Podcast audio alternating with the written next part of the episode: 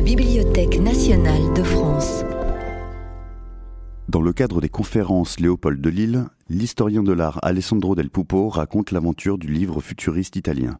Seconde partie, écritures et images. Bonsoir à tous et bienvenue à la deuxième conférence dédiée au livre futuriste dans le cadre des conférences Léopold de Lille. Pendant euh, au moins dix ans, nous avons vu, le livre futuriste était assimilé au style de planche Molibri et aux différentes fonctions des éditions marinettiennes. Dans son essence, le livre futuriste s'est concevé comme un espace dans lequel articuler l'écriture molibriste. La finalité principalement déclamatoire et performative des textes poétiques avait on avait déterminé la nature des partitions à interpréter. Outre euh, les éditions de poésie et de littérature, le futuriste avait publié au cours de sa première décennie d'activité des livres aux typologies et aux fonctions diverses. À côté des œuvres les plus expérimentales, minoritaires, telles que nous l'avons déjà vu, Vantuntum ou Guerra Pittura, on trouvait des traités théoriques, par exemple Pittura, Sculptura futuriste de Boccioni, des recueils de manifestes, des catalogues des expositions, des opuscules de propagande, ou encore des contes, des romans, qui, bien que participant de la modernolatrie et de la poétique des états d'âme, se présentant sous forme de livres traditionnels. Au sortir du conflit mondial, comme nous l'avons vu, l'action politique de Marinetti avait canalisé toute sa rhétorique nationaliste dans un style excessivement bavard. L'exposé tonitruant des premières années avait obligé à des postures manichéennes, mais non dénuées de synthèses admirables. À présent, le discours tendait à l'éloquence tribunetienne ou même à la simple proposition politique. En fin de compte, ce livre est destiné au cadre politique de l'Italie d'après-guerre. La plupart des innovations typographiques étant liées, nous l'avons vu, au principe de mot en liberté. L'imagination débridé dans la composition des textes réduisait l'espace d'expérimentation pour les images. Marinetti s'était d'ailleurs montré intolérant aux illustrations. Dans ce concept, les textes molibri et les livres qui en découlaient avaient épuisé toutes les possibilités d'expression visuelle.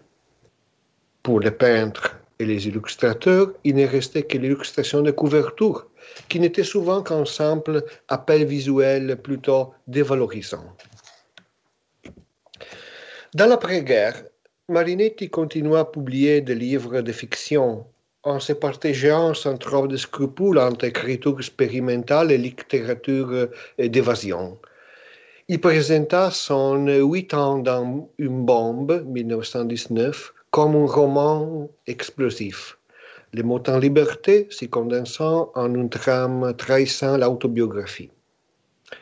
L'infatigable écrivain donna également sa contribution à Une ventre de femme, 1919, roman épistolaire Molibri, écrit par l'actrice de théâtre Enif Robert avec une illustration éclatante de Lucio Venna, y évoquait en couverture le code de la littérature de consommation. Pendant cette année, Marinetti consacra surtout ses efforts à transformer la révolution artistique en révolution sociale. Avec Emilio Settimelli et Mario Carli, il fonda ainsi Roma Futurista, journal chargé de porter le combat au plus haut niveau politique, dans l'intention de constituer une option concrète des partis futuristes, en soudant le front des jeunes artistes créatifs et les avant-gardes des combattants et des légionnaires rassemblés à Fiume par Gabriele D'Annunzio. Dans les toutes premières années 1920, suspendu entre une vocation politique incertaine et une expansion provinciale de moins en moins gérable par son fondateur, le mouvement traversant une crise aggravée par la baisse objectif de la qualité du livre futuriste, toujours plus empêtré dans formules stéréotypées et clairement imitatives, et par la diminution considérable des publications promues par Marinetti. De 1925 à 1932, on ne compta que quatre œuvres seulement parues aux éditions futuristes de poésie. L'une des questions les plus difficiles à apprendre demeure celle du profil social et intellectuel des, destinataires de toutes ces éditions futuristes.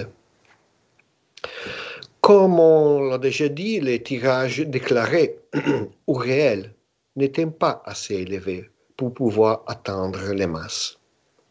En fin de compte, le futurisme était un mouvement dont la notoriété obtenue par la diffusion des manifestes, des tracts, par la réclame, les soirées, les polémiques, les procès qui déclenchaient, n'était pas nécessairement en adéquation avec une connaissance réelle de ce qu'il représentait.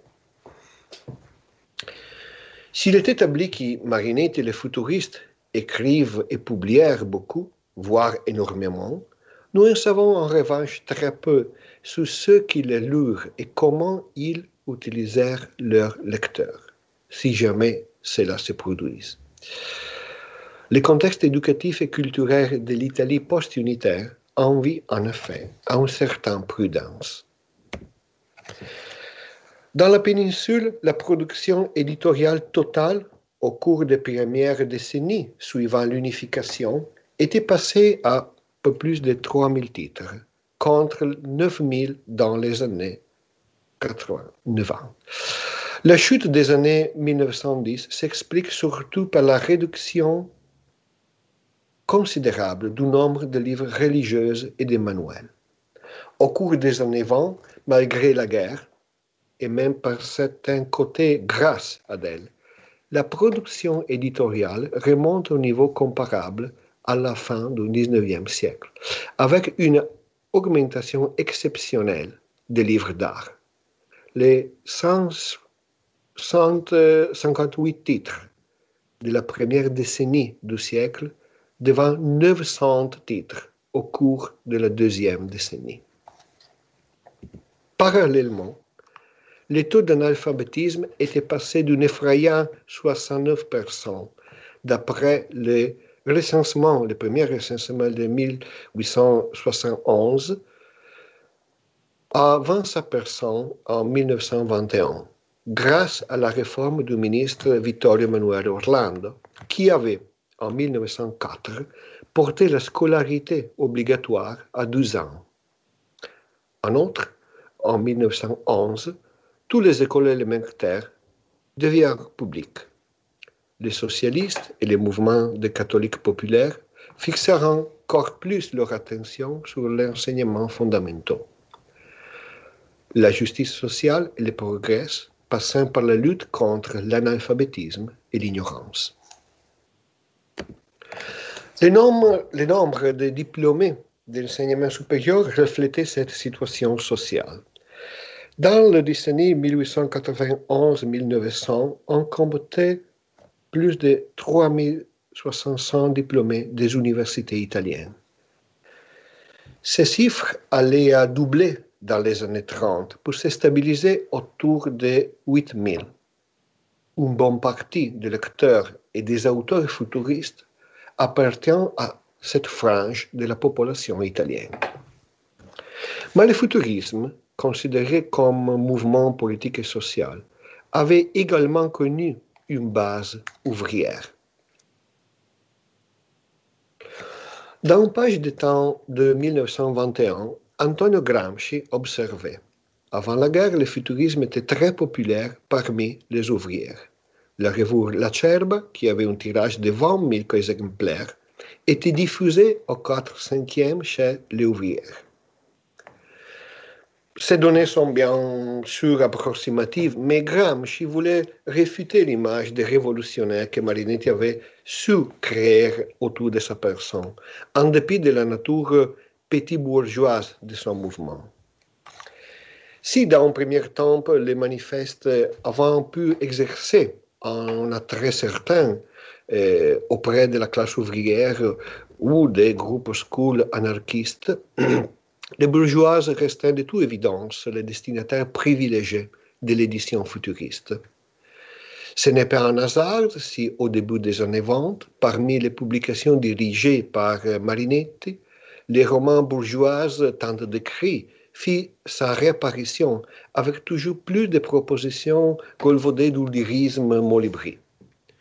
Cette tentative, plutôt faible, se montrant dépourvue de l'inventivité radicale des débuts. L'entreprise éditoriale futuriste était désormais en déclin.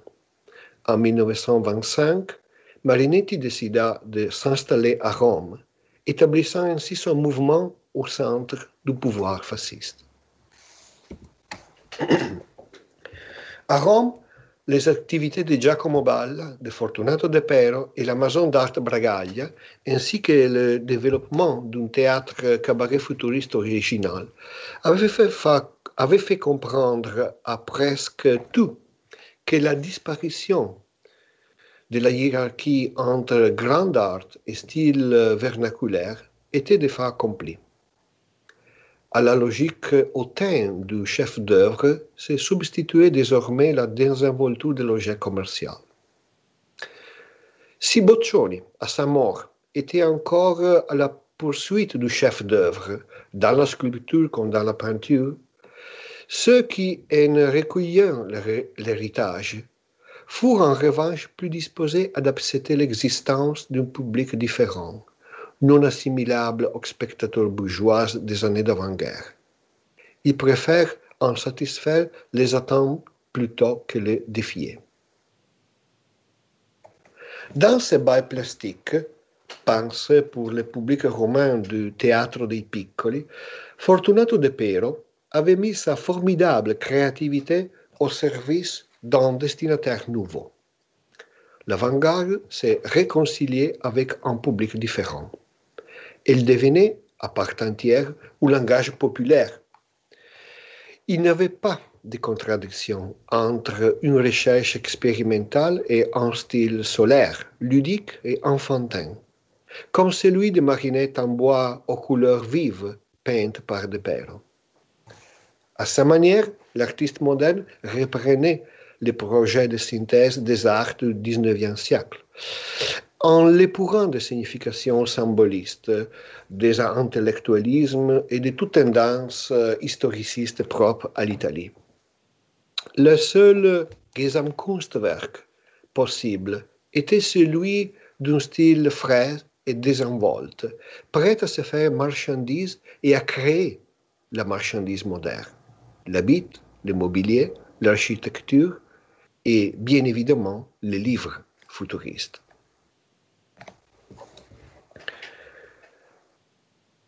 Les principes annoncés dans les manifestes reconstruction futuriste de l'univers, malgré les tournures confuses et des néologismes forgés un peu au hasard, avons précisé avec une certaine clarté un plus vaste horizon d'intervention.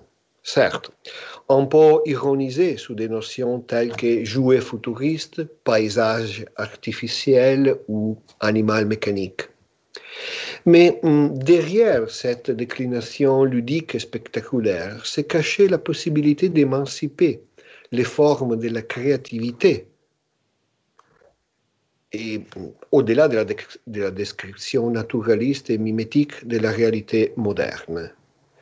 Cette réalité devenait l'objet d'une construction, d'une reconstruction plutôt, dans un système de formes partagées, un style, en somme. Un style reconnaissable et clair, caractérisé par des figures géométriques répétées, condensées en motifs synthétiques, aux gouttes décoratives prononcées, à couleurs vives disposées en aplats nets et uniformes. Les moments étaient arrivés. Étonné avait perçu la possibilité de passer de la restitution allégorique de la modernité à sa production objective. L'ère de la réclame était finie. Il fallait envahir le marché avec ses propres marchandises. Des marchandises nouvelles, des marchandises futuristes, évidemment, et donc aux possibilités expressives et perceptives inédites. Choisir comme incipit du manifeste du tactilisme une phrase aussi laconique que un point à la ligne signifiait pour Marinetti de 1921 tourner les dos à l'époque de l'engagement politique et relancer les options créatives de son mouvement. Ce texte ne renonçait pourtant pas à tracer une sociologie du présent. Avec l'après-guerre, un profond malaise dans les symptômes était une volerie maussade, une neurasthénie trop féminine, un pessimisme sans espoir. C'était répandu. La majorité rustre et primaire des hommes avait cru remédier à cela par la conquête révolutionnaire du paradis communiste, satisfaction brutale des besoins matériels. De l'autre côté, une minorité d'intellectuels, nourris de mépris et de scepticisme ironique, avait démissionné en s'abandonnant au pessimisme rare, aux inventions sexuelles et au paradis artificiel de la cocaïne, de l'opium, de l'éther. Appareil affaissement, Marinetti oppose, de manière assez surprenante, les forces de l'amour et de l'amitié sous la forme d'une sensibilité renouvelée au toucher et à la matière. Une connexion entre les individus a amélioré grâce à l'usage des planches tactiles spécifiques. L'un des rares exemples qui ont survécu s'intitule Soudan Paris, sorte d'autobiographie marinettienne, déployée à travers la sensation tactile. Cette œuvre contient, je vais citer, dans sa partie Soudan, des valeurs tactiles rudes, grasses, rabouteuses, piquantes, brûlantes, étoffe spongeuse, éponge, papier de verre, laine, brosse, brosse de fer. Dans sa partie mère, des valeurs tactiles glissantes, métalliques, fraîches, papier d'étang. Dans sa partie Paris, des valeurs tactiles mouleuses, très délicates, caressantes, chaudes et froides à la fois, soit velours, plume, coupe. Quel rapport pour avoir ces manifestes avec nos propos sous le livre futuriste? C'est plutôt clair. Par le tactilisme, Marinetti abordait le thème de la construction polymatérique, avec insertion d'objets réels que juste alors seuls, les artistes plasticiens avaient expérimenté à travers la sculpture, le collage ou la peinture. Au-delà de réalisations concrètes qui, une fois de plus, se limitèrent à quelques œuvres éphémères, la poétique tactile ouvrait la sensibilité du poète à tous ceux qui restaient étrangers jusque-là. L'objectivité concrète des matériaux, leur résonance psychologique, et leur pouvoir évocateur. En somme, toutes les potentialités de support inédites pour l'écriture et l'impression, en dehors du papier, et un autre périmètre que celui toujours toits de planches molibri. Ainsi, l'écriture créative pouvait déboucher sur notre matérialité encore plus complète.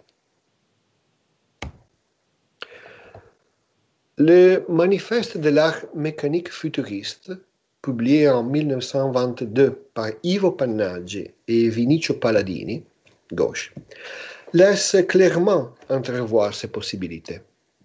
En s'appropriant les thèmes désormais répandus par le constructivisme soviétique, et notamment dans le cas de Pannaggi, les chefs-d'œuvre prova quadrata de Listitsky, comme par les expériences euh, du néoplasticisme de, de style, du purisme post-cubiste de l'esprit nouveau et de Bauhaus-Bucher.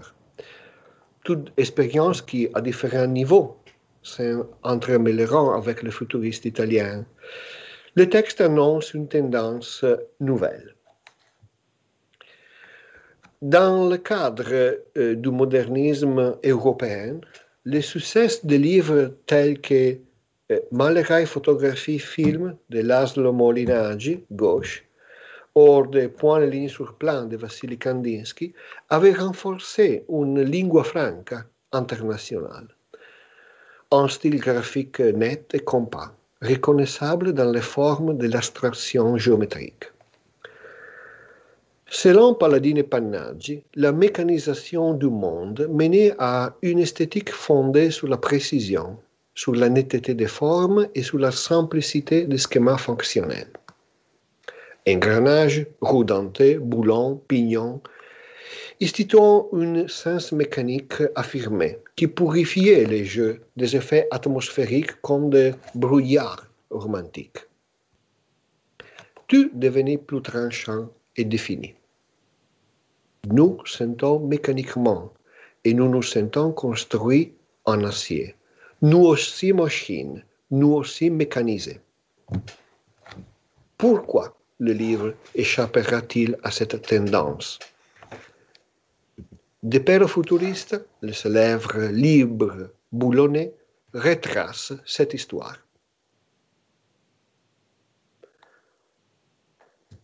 Que le livre édité par Fortunato de Pere Fedele Avari en 1927 soit le chef d'œuvre de l'édition futuriste, tout le monde le sait, ou presque. Il suffit de le tenir une seule fois entre ses mains. 123 feuilles d'un format oblong de 24 sous 32 cm, contenues dans une couverture à deux plates en carton imprimé noir et argent, et réunies par deux gros boulons fixés par des goupilles. Cela ne ressemblait à rien de ce qu'on avait pu voir jusque-là, et pas uniquement en Italie. C'était le fruit de la collaboration de deux talents qui émergeront dans l'après-guerre. Après son séjour déterminant à Rome, De Pero était retourné dans sa ville natale de Rovereto, dans les 30 ans, où il avait ouvert en 1919 la Casa d'Arte Futurista, s'élançant dans la réalisation des tapisseries, des meubles, des objets de décoration et d'habits pour la maison futuriste. Il travailla sans relâche comme graphiste publicitaire et affichiste. Il réalisa des décors et des costumes de théâtre, allant même jusqu'à produire, droite, un, un spectacle intitulé Anicam del 3000, ce qui à l'envers se dit Machine de l'an 3000, qui fut présenté dans nombreuses villes italiennes en 1924 et 1925. En cette même année 1925, sa participation de De Pero à l'exposition des arts décoratifs à Paris lui valut une notoriété internationale. En effet, son style géométrique, vigoureux, s'accordait bien avec le goût art déco dominant. Ce fut toutefois lors de ses expositions italiennes que cet artiste infatigable connut Fedele Avari. Avari est un étrange personnage, à la fois aviateur, avocat, photographe, peintre, publicitaire.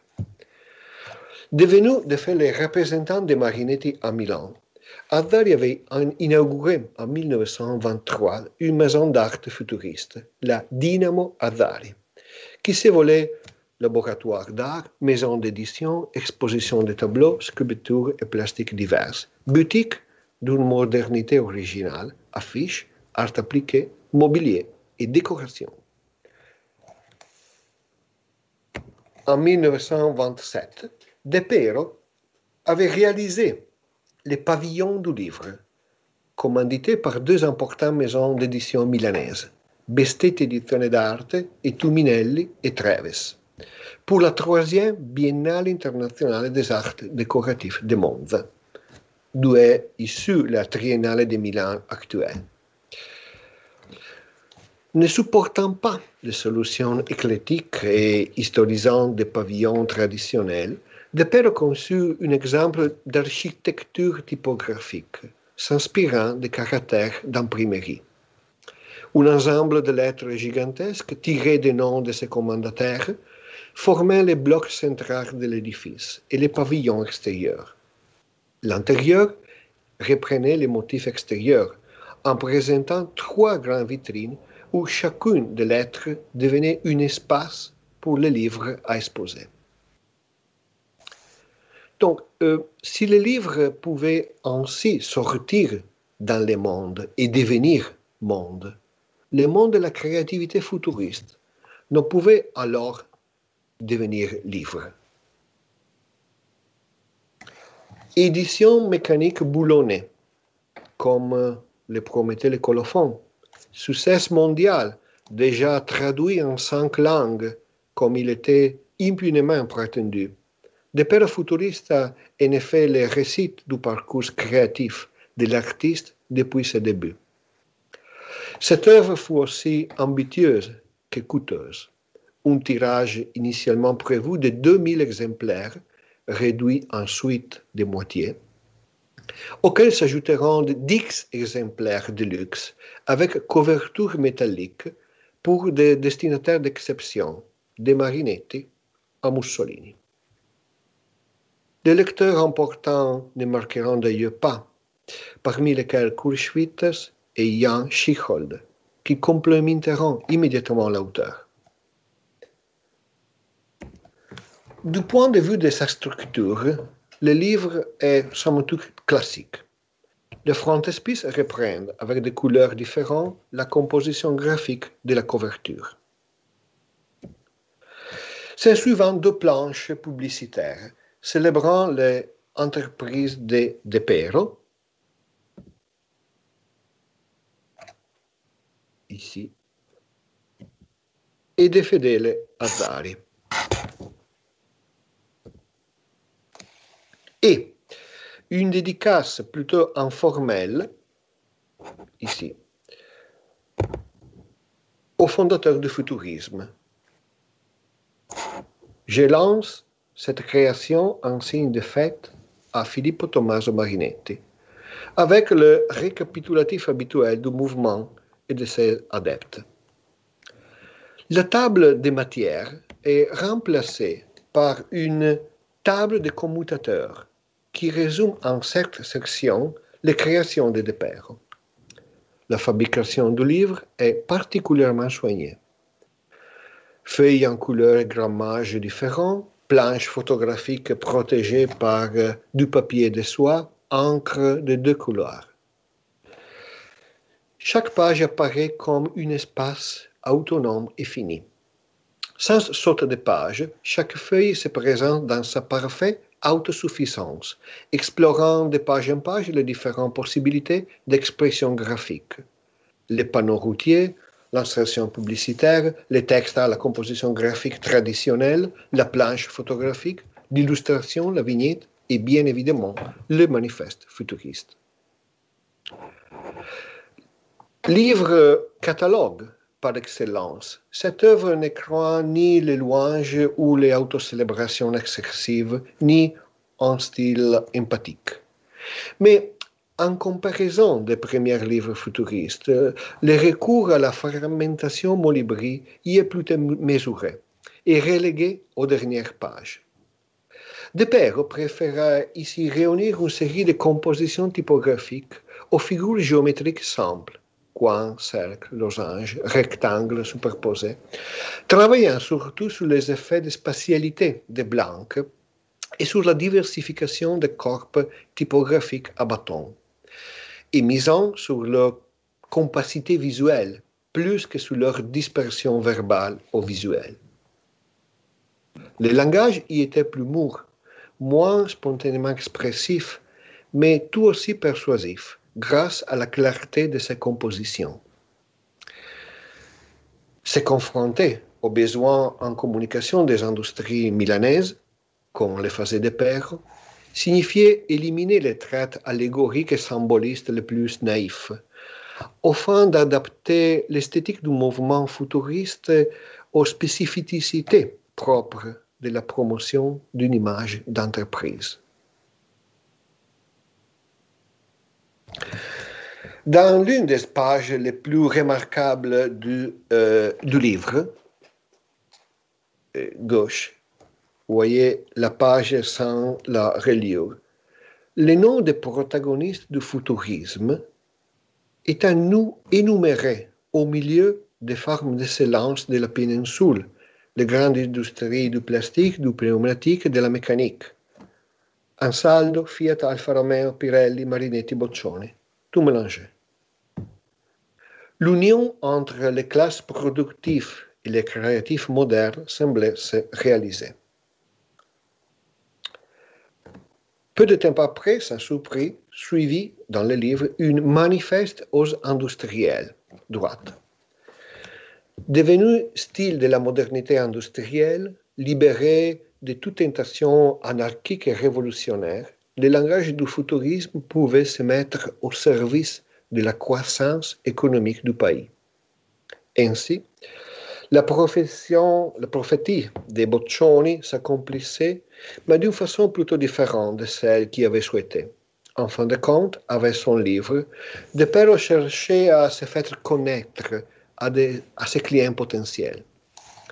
Par son activisme artistique, qui embrassait codes et langages divers, il aspirait à collaborer, grâce à une idéologie machiniste et une grande créativité, avec les professions d'architecte et d'ingénieur, de metteur en scène théâtral et de typographe, ou à, à le remplacer.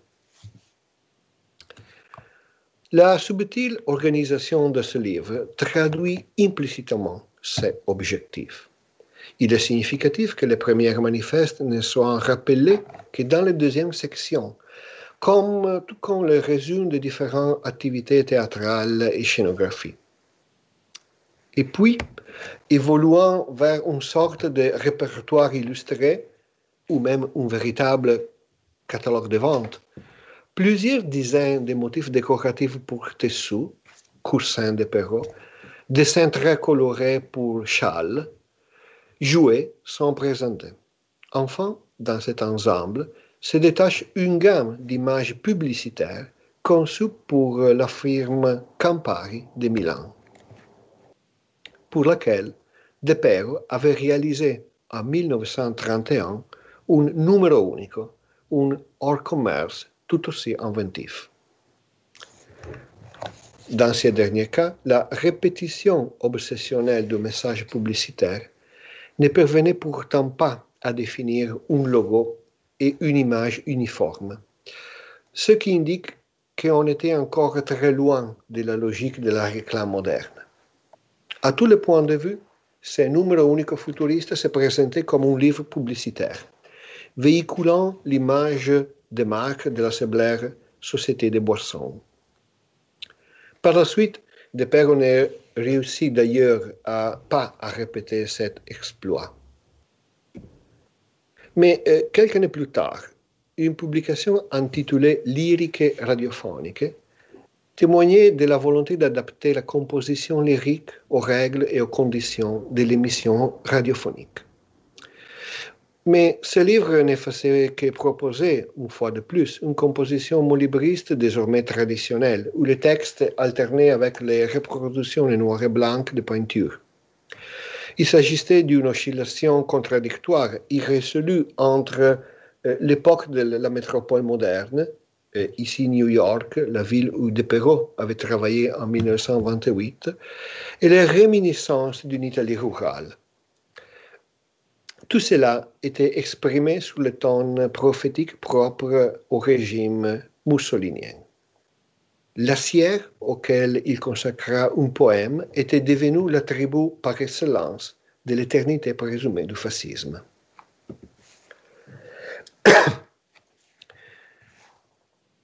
Depuis le futuriste était en revanche destiné à marquer un tournant. Faite cette opération ambitieuse, à ses coûts d'investissement et à son prix de vente, les plaquettes naïves qu'Imarinetti distribuait généreusement autour de lui d'environ d'une coupe obsolète. Il était désormais évident que, par cet aspect, le mouvement futuriste se divisait en deux branches géographique et, pour ainsi dire, idéologique. À Milan, capitale industrielle du pays, une nouvelle génération d'artistes se mettait au service d'une industrie éditoriale conquérante qui sollicitait graphistes, publicitaires, éditeurs et communicants habitués à la logique d'entreprise. Dans la Rome gouvernementale, les forces d'avant-garde devaient en revanche coexister avec tout un monde politique gravitant à l'ombre du régime. Dénicher des interstices et s'approprier des espaces libres, trouver un point d'équilibre entre culture officielle et expérimentation. Euh, L'opuscule que Marinetti publia en 1927 dans Petit Maison romain d'édition d'art témoigne parfaitement cette nécessité de médiation. Son titre, Scatole d'amore, bois d'amour en conserve, mérite quelques considérations. Euh, breveté au début du XIXe siècle et professionnel à la fin de ce siècle, la boîte en fer blanc servait à la conservation des aliments et avait accompagné les armées, notamment lors des grandes expéditions coloniales. Cependant, ce fut son usage massif durant la Grande Guerre qui rendit la boîte de conserve familière à tous les Italiens et aussi à tous les Européens. En outre, ces produits de l'industrie alimentaire avaient eu un rôle important dans l'économie des colonies italiennes en Afrique orientale. La couverture en couleur du livre de Marinetti exhibait une boîte concentrée d'amour, une sorte d'anticipation de la Campbell Soup de Andy Warhol. Bien que brillant, cette intuition graphique était contredite par une mise en page traditionnelle, alourdie de bordures et de lettrines et gâchée par le texte de Marinetti, énième variation autobiographique à sa gloire que même le dessin humoristique euh, au trait d'Ivo Pannaggi ne réussit pas à égayer. Un peu partout, en fin de compte, les limites d'une édition futuriste euh, promue par des gens de lettres et des écrivains plutôt que des artistes visuels, Ted Pero, se faisaient sentir. Toutefois, Marinetti temait tellement à réaffirmer sa supériorité créative qu'il termina un de ses poèmes olibri de 1931 par une section récapitulative sur la théorie des mots en liberté, proposant de nouveaux textes comme Révolution typographique, qui datait d'une vingtaine d'années. La dédicace de l'exemplaire qui offrit à Fortunato de Pero peut être interprétée comme un défi amical car Marinetti avait fini par prendre conscience des limites et de ses préparations à les dépasser. Après tout, si la couverture de son livre Un bois en fer blanc accompagnait ses réflexions, pourquoi ne pas réaliser un livre entier en métal? Il fallut quelques années avant de trouver une solution technique. Et en cette même année 1931, un autre incunable du modernisme futuriste fut livré.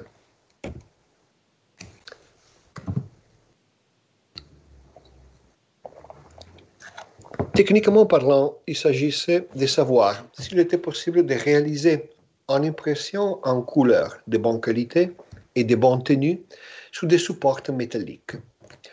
Le mérite revient à Tullio d'Albisola, artiste ligurien issu d'une famille de céramistes, d'avoir joué le rôle d'intermédiaire avec le Litolatta, une petite entreprise de savon fabricante de boîtes de conserve. Vincenzo Nosenzo, son volcanique propriétaire, accepta d'imprimer des livres sur des feuilles en fer blanc avec un procédé lithographie en couleur. Paru le 4 novembre 1931, c'est la journée de commémoration de la victoire italienne de la Première Guerre mondiale. Dans une coédition Edizioni Futuristi di Poesia, Marinetti, et Litolata Savona, Parole en liberté futuriste, tactile, thermique, olfactive, se compose de 15 feuilles en fer blanc, lithographiées recto verso et reliées par un cylindre métallique. Sous la couverture, les noms des familles de l'auteur, Marinetti, avec sa qualité d'académicien d'Italie, et les titres sous une plate rectangulaire jaune. À la place du frontispice, l'illustration synthétique d'une rotative en rouge et noir, gauche, surgissait, dans un style d'inspiration résolument constructif. Son auteur, le peintre graphiste et architecte d'origine bulgare Nikolai Dulgerov, avait été étudié au Bauhaus de Weimar. Une fois établi en Italie, il était devenu un représentant des premiers plans du second futurisme. La planche de Dulgerov est suivie, droite, d'un portrait photographique de Marinetti en train de déclamer, puis d'une dédicace à Tullio del Bisola. À partir de la quatrième feuille, la composition s'articule selon une scène précise. Au recto, les compositions poétiques molibri, au verso, la reprise de certaines locutions de texte de la page précédente, disposées en partitions colorées. Les tentatives consistaient à renforcer le signe verbal de la composition poétique en le restituant dans une déclination synthétique, capable d'en développer la portée synesthésique à travers les sensations promises dans le titre. On trouve ainsi, par exemple, une navigation tactile et un lyrisme thermodynamique. Dans le feuille 8, la sensation thermique du nageur est rendue au verso par une représentation graphique qui évoque le couloir d'une piscine. Cet ensemble faisait l'effet d'une récapitulation des thèmes déjà bien établis.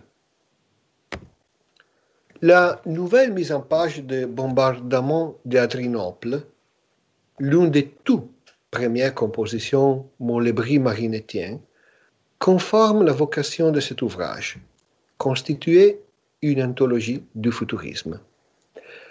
La réinterprétation graphique de Zhang Tung Tung, droite, s'inscrit parfaitement dans cet esprit. La nouveauté du livre ne résidait pas dans une poétique désormais plus que prévisible, mais bien dans sa technique de fabrication, qui avait été pour la première fois protégée par un copyright spécifique. La seconde litholate, publiée en 1934, est l'Anguria lyrica, le pastèque lyrique, de Tullio del Bisola. Elle est formée de 20 ans feuilles de fer blanc émaillées, lithographiées en couleur, avec une reliure en métal à dos cylindrique d'environ 700 grammes. Les 101 exemplaires de cette version métallique avaient été précédés de quelques mois par une version sur papier artisanal au tirage bien plus important, 500 exemplaires déclarés, mais dont la structure était fondamentalement semblable. De brèves compositions molibri alternant avec des illustrations de Nino Strada d'un goût art déco raffiné. Outre la stupéfiante impression sous métal, l'aspect remarquable de cette version litholate était la composition typographique, réalisée avec une impeccable police futura, présentée par Paul Rennel un an auparavant à la Triennale de Milan. Les lithographies pleine page de Bruno Munari constituant un véritable contrepoint visuel au texte, joué avec élégance et ironie. Des sensations tactiles olfactives d'origine clairement érotique, de même que l'association pastèque ouvert et couteau montrée dans la couverture, s'entrelaçant avec des images oniriques ineffables. Par sa composition inventive et épurée, ce livre préfigure la, les périodes d'or du graphisme italien du second après-guerre. Dans l'ensemble, ces deux livres objets métalliques sont marquants par leurs éléments non textuels. Énumérons quelques-uns. Tout d'abord, les poids, que tout en dépassant bien évidemment celui d'un volume en papier d'égal format, ne rendent pas l'ouvrage moins maniable. La sensation tactile des pages en métal, froide et lisse par rapport à la texture chaude du grain du papier. Les bruits qu'on le produit lorsqu'on tourne les feuilles métalliques.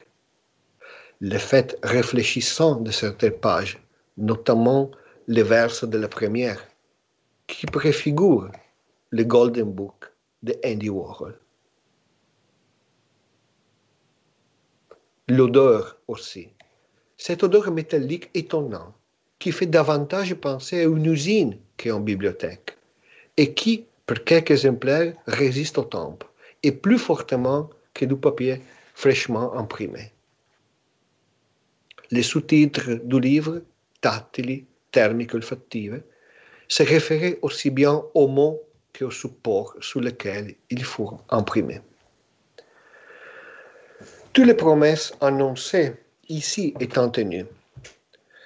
Une intensité qui renforçait la représentation verbale avec l'évidence palpable de la matière. Enfin, et c'est l'élément le plus important, la densité différente qui en ressent en tournant les pages. C'est une action plus lente, plus, plus consciente. Cette manipulation possède sa propre temporalité qui interrompt fatalement la continuité des modes d'une page à l'autre.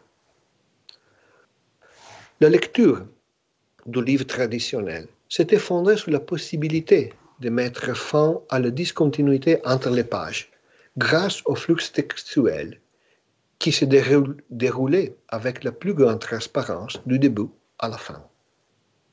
Le livre-objet, dans sa matérialité, obligeait en revanche à percevoir chaque page comme un objet en soi.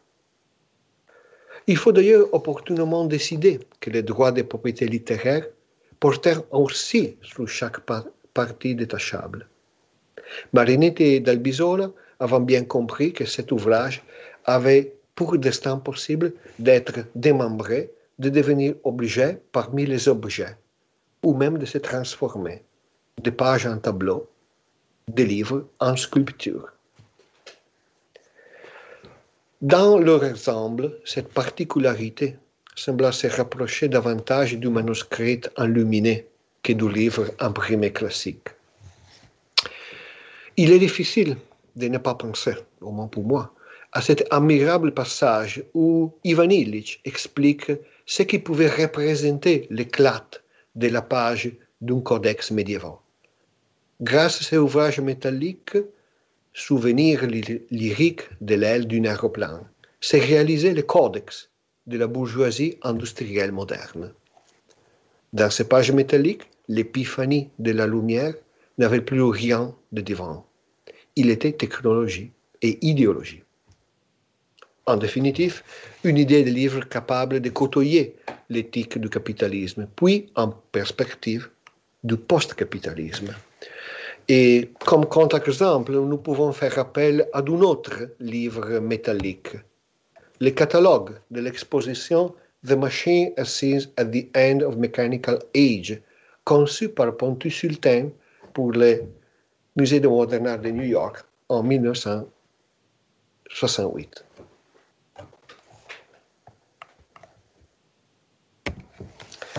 Au cours des années 20, le langage du futurisme s'était corrompu au contact des variations élégantes et décoratives du coup Art Nouveau dominant.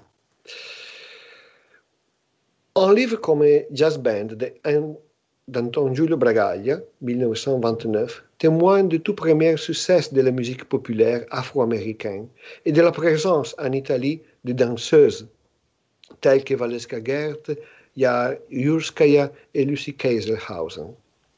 Mais il atteste aussi de la convergence entre les recherches d'avant-garde et certains phénomènes de mode qui débouchaient sur un style plaisant et convivial, fruit d'une normalisation objective du futurisme, de sa transformation commerciale, à certains égards inévitable. L'écriture molibri s'était, quant à elle, fixée sous des formes de plus en plus laissantes et répétitives.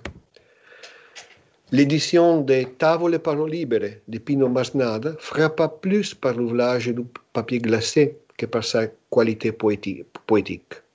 En réalité, il ne s'agit de rien de plus qu'une pochade pseudo-érotique dans les tons de films populaires mélodramiques ou d'évasion petit bourgeoise, comme on dit en Italie le cinéma de téléphone blanc. C'était donc d'ailleurs qu'il fallait chercher les nouveautés. Les meilleurs livres futuristes des années 1930 priront en effet un autre chemin, tracé une fois de plus par Marinetti, dont les prodigieux instincts parvenaient toujours à capter l'esprit du temps. L'art mécanique, la perception synesthésique, l'idéologie de la vitesse et le mépris du danger trouvaient un nouvel espace, celui de l'aéroplan moderne, avec leurs pilotes pour héros. C'était un éventail de suggestions en même de transformer le répertoire des métaphores et des images exploitées jusqu'alors.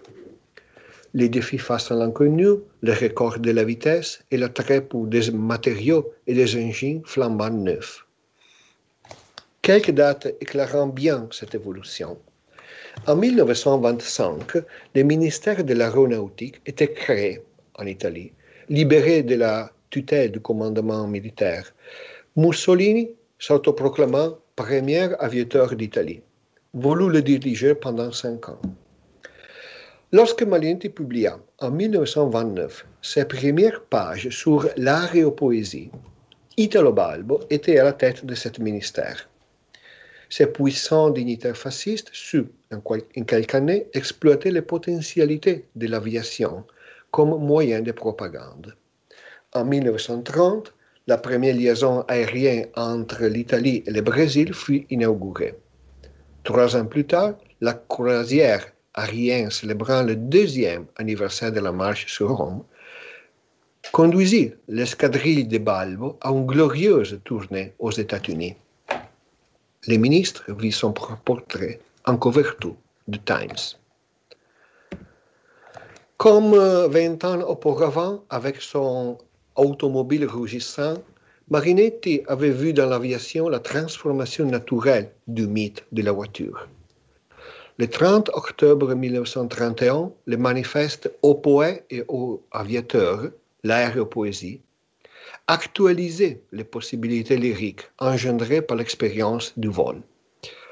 Évoquant une poésie à l'élastique mais solide légèreté d'aluminium, Marinetti invitait à prêter une oreille attentive à toutes les parties de l'appareil ou à profond de différents bois au contreplaqué, température, tension, couleur de métal, de vernis d'étoile, etc. Voilà donc une clé de lecture pour l'opération de l'itolate et pour une bonne partie de la littérature futuriste de cette année-là. Remplacer les papiers par un support métallique ne signifiait pas transformer le livre en quelque engine, mais visait plutôt à suggérer, à travers sa consistance même, le plus séduisant, le plus puissant et le plus rapide machine, l'arrêt mobile.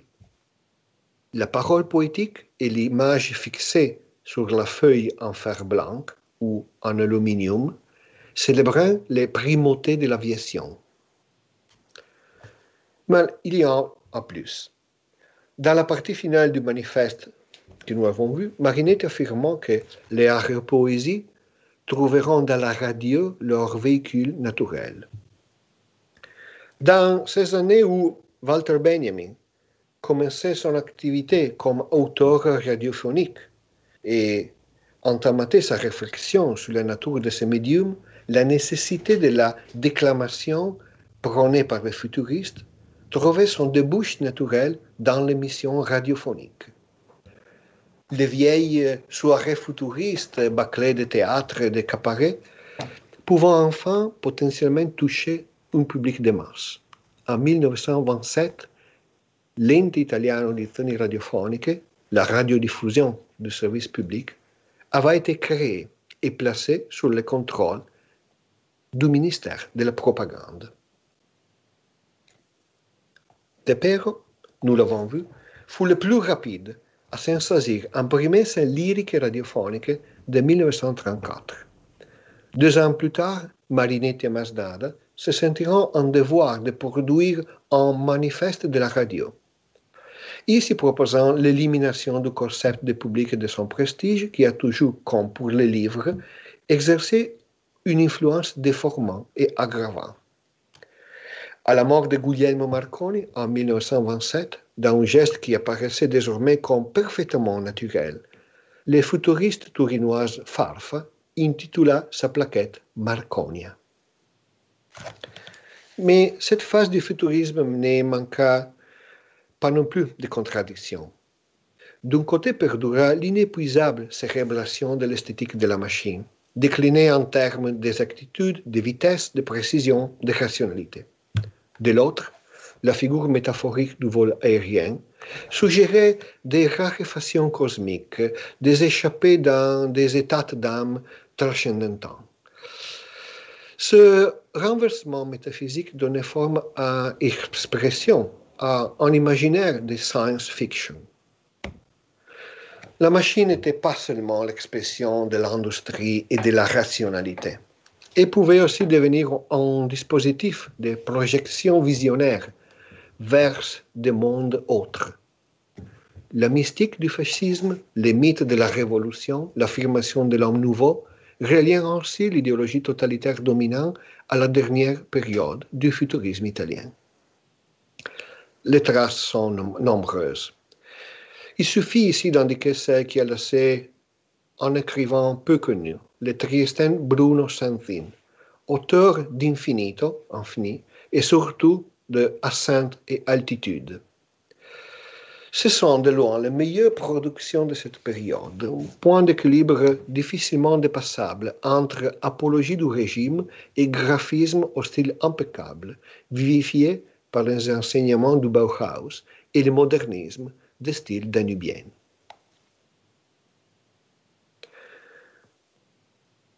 Nous avons vu que l'expérimentation de l'itolate s'arrêtant après deux, seulement deux éditions, en raison des difficultés techniques qu'elle comportait. Marinetti ne cessa toutefois de chercher des possibilités inédites de fabrication de livres. Ainsi, il expérimenta l'impression de Le poème du vêtement de lait, 1937, un recueil de Henri Belté, accompagné de collages de Bruno Bunari, sur feuilles de l'anital. Qu'est-ce que c'est l'anital? Il s'agissait d'une fibre fabriquée à partir de la caséine du lait, d'où le titre et l'image synthétisée de la tête de la vache sur la couverture. Réalisé dans le cadre du programme d'autarchie mis en place par le fascisme en réponse aux sanctions économiques décidées par les Nations Unies après l'invasion italienne en Abyssinie. Les déclins créatifs de Marinetti et des futuristes allaient véritablement de part avec l'escalade idéologique et une compromission de plus en plus flagrante avec l'existence industrielle et patronale des grandes entreprises du régime. Dans les restants années 30, on assiste à une prolifération de livres d'aéropoésie, aussi répétitifs quant au contenu que traditionnels quant à leur fabrication. Le frontispice d'un de ces livres, l'aéropoème del Golfo de la Spezia, est un exemple éloquent de la régression stylistique en cours. De toutes parts, les futuristes étaient aux prises avec de grandes difficultés. Jamais on n'avait tant publié et jamais le discours de l'avant-garde n'avait été aussi docile ou insignifiant. À l'occasion de l'exposition célébrant les dix ans de la révolution fasciste en 1932, les futuristes avaient été de fait marginalisés. Ce furent les grands commis du régime, tels que le peintre Mario Sironi et l'architecte Marcello Piacentini, qui organiseront le spectaculaire mise en scène. L'inauguration des studios de Cinecittà en 1937, avec pour devise la cinématographie est l'arme la plus forte, entérinait une dernière fracture entre fascisme et futurisme. La production cinématographique répondait à des logiques industrielles qui échappaient complètement au futurisme et au contrôle de son fondateur. Tandis que le livre se trouvait assiégé par l'instrument le plus moderne et sophistiqué de la fabrique de consensus, l'édition avaient été soumises de différentes façons au contrôle politique, notamment en ce qui concerne l'école. En janvier 1929, le gouvernement avait introduit le livre unique d'État. Ainsi, pour l'école primaire, la loi prévoyait une seule manuel scolaire pour chacune des deux premières années et deux manuels séparés pour les trois classes restantes. Une commission nommée par le ministère de l'Instruction publique, appelée plus tard ministère de l'Éducation nationale, avait les charges de la préparation du texte. Les slogans forgés pour la jeunesse, jeunesse livre et mosquée fasciste parfait, se concrétisa en 1934 par l'introduction de la culture militaire comme matière obligatoire pour les jeunes de 8 à 21 ans. Le livre entrait dans un espace différent, non plus dans la maison futurible en verre, en béton, en acier, mais dans l'école, dans les colonies de vacances et dans les institutions destinées à forger les jeunes italiens, qui ont reçu l'acte consolatoire d'un infantilisme offensif une tolérance répressive. Et c'est là un autre motif d'intérêt. En effet, sans ce cadre historique d'ensemble, il serait difficile de comprendre les rayonnements extraordinaires de ce futurisme potache et farceur qui sert d'écran en propagande aussi zélée que grotesque pour les jeux publics en berbe nourris des mythes mussoliniens et des rêves de domination, ce qui demeurait des codes modernistes du futurisme était plus que suffisant comme alibi. Le fait de ne pas pouvoir accuser le futurisme d'avoir réalisé des autonafés nazis ou Marinetti d'avoir partagé les positions racistes du gouvernement italien ne rend pas moins grave ces affirmations. Pendant les années de guerre, le processus de déshumanisation accomplit son inéluctable destin d'anti-humanisme. Une inoffensive théorie esthétique issue des visions sociales progressistes du premier après-guerre s'était transformée, à l'heure du totalitarisme, en apologie d'une nouvelle guerre. La joyeuse utopie aérienne des livres métalliques se déclina en apologie de l'impérialisme.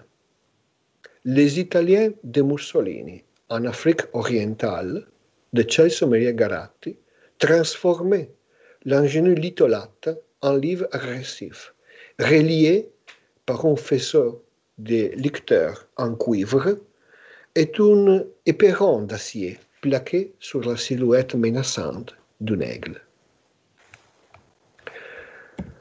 Pour l'édition et les graphismes futuristes, le temps du bilan était venu.